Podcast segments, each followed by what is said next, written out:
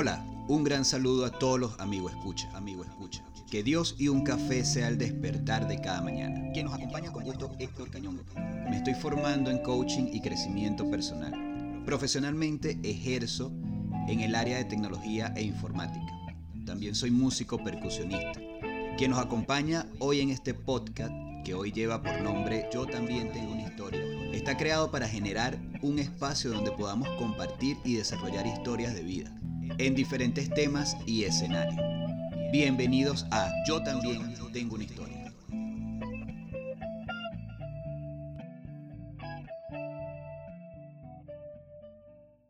Miguel estaba un día en casa. Se disponía a salir.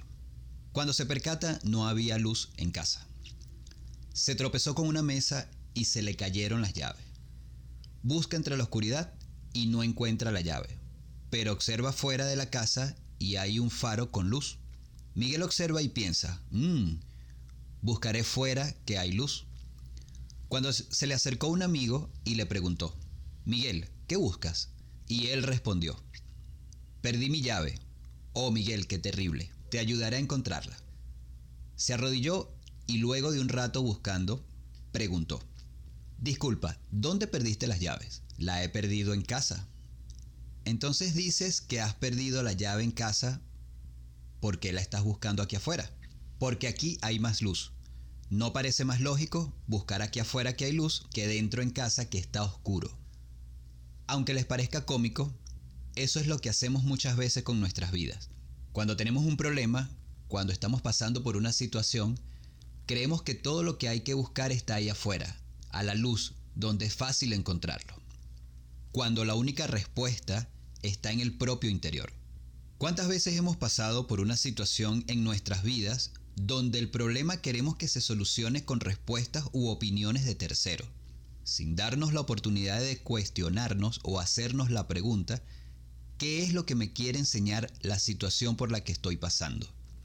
Por lo general, como seres humanos, tratamos de evitar el dolor, no queremos sufrimiento y tratamos de evitarlo a toda costa. Esto nos lleva a evitar salir de la zona de confort.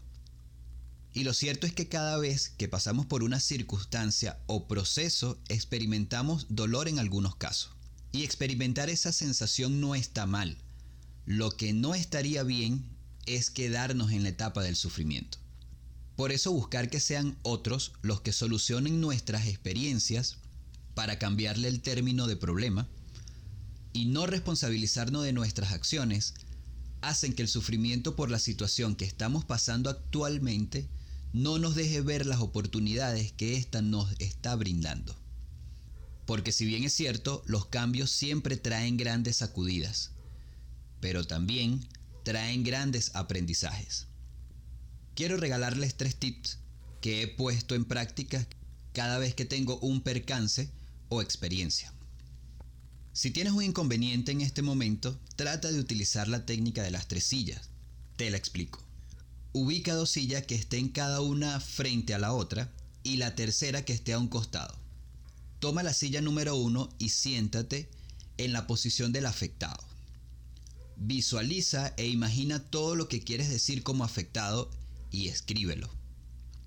Ahora levántate y siéntate en la silla del afectador y piensa y siente como la persona que te está afectando el problema. Y por último, levántate y siéntate en la silla del costado y ahora toma el lugar del observador, una tercera persona que vea el inconveniente desde afuera. Y trata de visualizar lo que esa persona puede ver desde allí. Y también escríbelo. Número 2. Ahora enfócate en las alternativas que tienes para salir de la situación en la que te encuentras hoy. Eso lo puedes visualizar en lo que hayas escrito. Ahora enfócate en las alternativas que puedes tener para solucionar el problema. Deja de centrarte en el inconveniente que tienes. Y número 3, cree en ti. Y en la narración, desde yo también tengo una historia, quien les habló Héctor Cañongo. Gracias por acompañarme hasta el final. Que hoy tengas un día maravilloso y lleno de éxito. Si ya es de noche, Agradezcamos junto por un día obtenido. Mañana será un día mejor. Que Dios y un café sea el despertar de la mañana. Nuevamente gracias y recuerda que ayudar a los demás siempre traerá recompensas al alma. Gracias por su atención y será hasta un nuevo episodio.